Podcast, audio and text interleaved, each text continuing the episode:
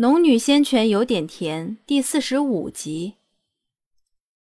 赵崇正毕竟和张氏不同，想了想，他对苏玲道：“然而，你四婶有时候性子急，你也别和她一般见识。”苏玲淡笑：“四伯，我从来没有和四婶一般见识。”他这话让赵崇正和张氏一噎，张氏气急，抬起头来指着他道。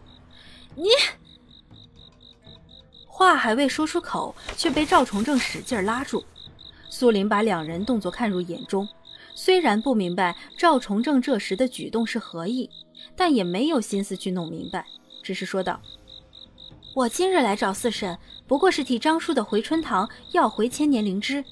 四伯，你该知道，这件事能小事化了是最好。要是让大伯知道，让赵家村人知道。”四婶赵氏抢了回春堂的千年灵芝，别人会怎么想赵家？会怎么想四婶？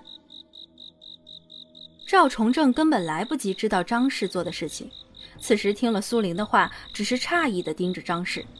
张氏抿着唇，闪躲着赵重正的目光。他原本也是打算让云雀喊赵重正回来，将此事告诉他，只是没想到在这样的情况下。让他即便想好了诸多解释，也无法开口。真有此事？赵崇正问道。上次灵泉水的事情实在是诱惑太大，他才纵容了张氏。况且后来苏林没有追究，他便刻意淡忘了此事。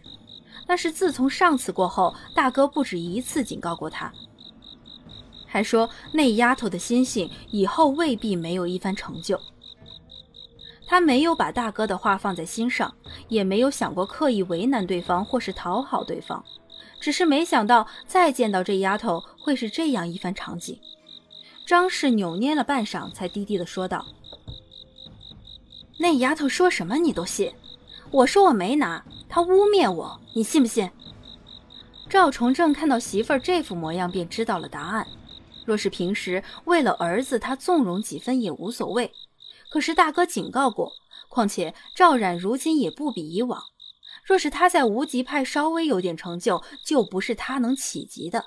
是以，他立马拉了拉张氏，压低声音道：“你若真是拿了，就赶紧拿出来。”正说完，听到风声的赵重天和赵烨走进了屋子，两人目光在屋里一扫，赵重天的目光落到苏玲身上，先是一惊，然后才笑着道。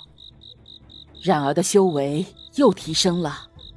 赵家四伯的修为不高，自然是看不透苏玲的修为。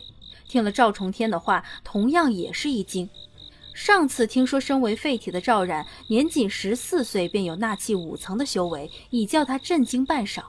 没想到才进无极派不过一月，竟然又有所提升，心里更是庆幸刚刚并没有真正得罪对方。同时也拉近了张氏的手，示意他不要再乱来。张氏心里虽然气急，但是却没有违抗自己男人的意思，只是低着头，抿着嘴，没有再像刚刚那般凶悍。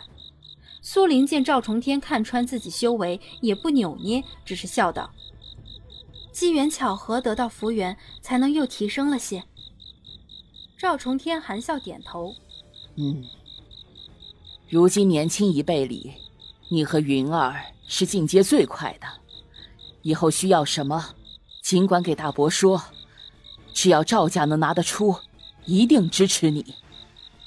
谢谢大伯。对于赵重天，苏玲一直是存着感激的。其实赵重天进门来看到屋中情形，便猜到了大致发生过什么，但是他身为族长，要顾全各方面，所以才先安抚过苏玲，才问道。这里究竟发生什么事了？苏林不答，只是把目光投向张氏。赵家四伯推了推张氏，张氏瘪了瘪嘴，不动。赵重天的目光紧锁赵重正，赵重正尴尬的笑了两声，又推了张氏一下，然后低声斥道：“哼，你个没眼力见儿的，这会儿了还不快拿出来！”张氏十分不甘，原本那灵芝都到手了，他不承认那赵冉能拿他怎么样。可是偏偏自家这位今天老拆他的台，拿也不是，不拿也不是。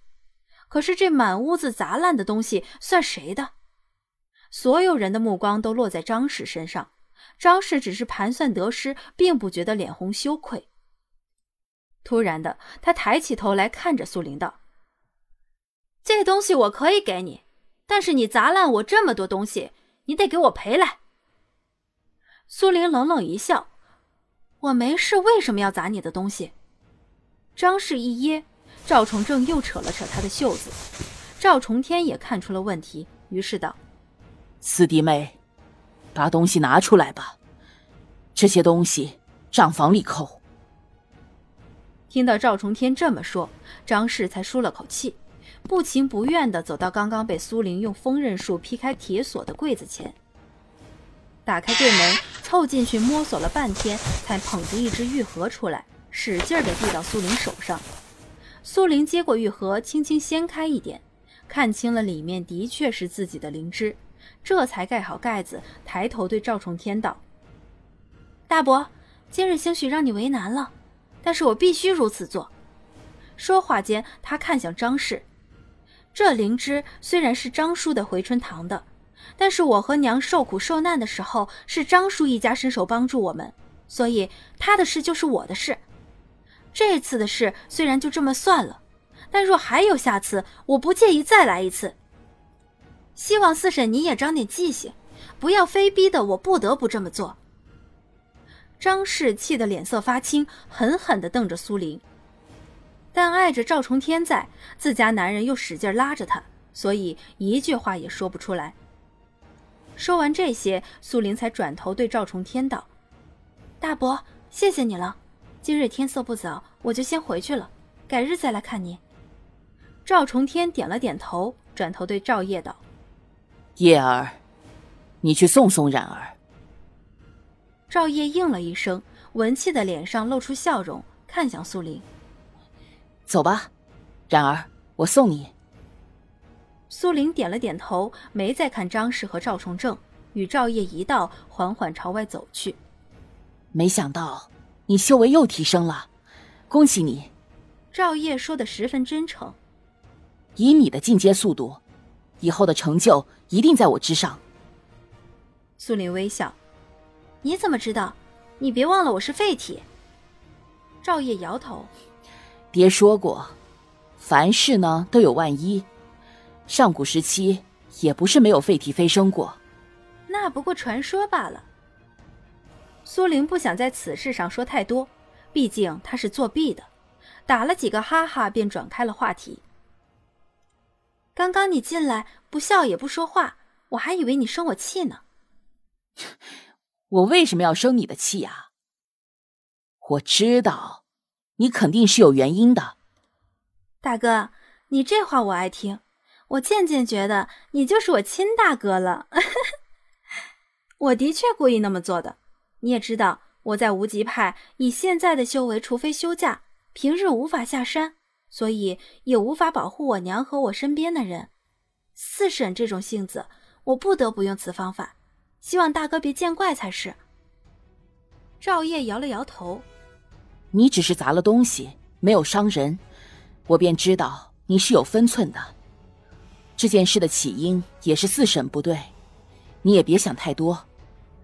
赵家他现在在意的就只有赵烨和赵重天，因为这两人给过他帮助，他这人向来吃软不吃硬，恩仇也记得十分清楚。”所以不想让这两人因此对自己产生什么情绪。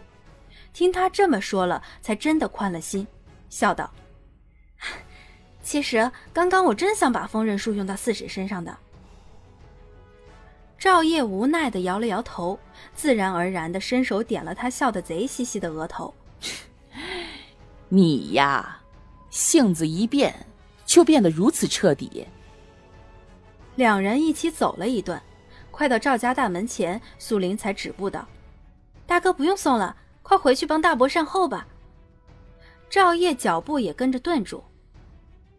那好吧，凭你现在的修为，也无人敢打你的主意。说罢，却没有立即离开。大哥还有什么事吗？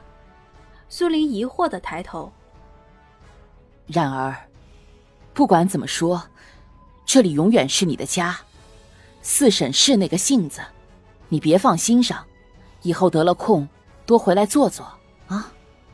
赵烨文气的脸露出笑容，话语十分真挚。苏玲抿了抿唇，笑着点头道：“嗯，好的，大哥，我记着了。”两人又站着说了会儿话，赵烨才转身离开。苏玲也抬步朝赵家大门走去。可刚走了几步，就见抄手游廊拐角处走出一个人影。赵莹俏丽的脸上露出几分不屑，看了眼赵烨离开的方向，开口缓缓道：“赵冉，你以为眼下有大伯大哥给你撑腰，你就当真自己是个人物了？你不过是个无极派的外门弟子而已，说白了。”只是个下人。苏玲扫了他一眼，眸色冷冷。那又如何？我当我的外门弟子，可有碍着五小姐你？说着，嘴角轻轻一弯，露出一抹似笑似讽的表情。你刻意在此拦着我说这番话，不知道的人还以为你嫉妒我呢。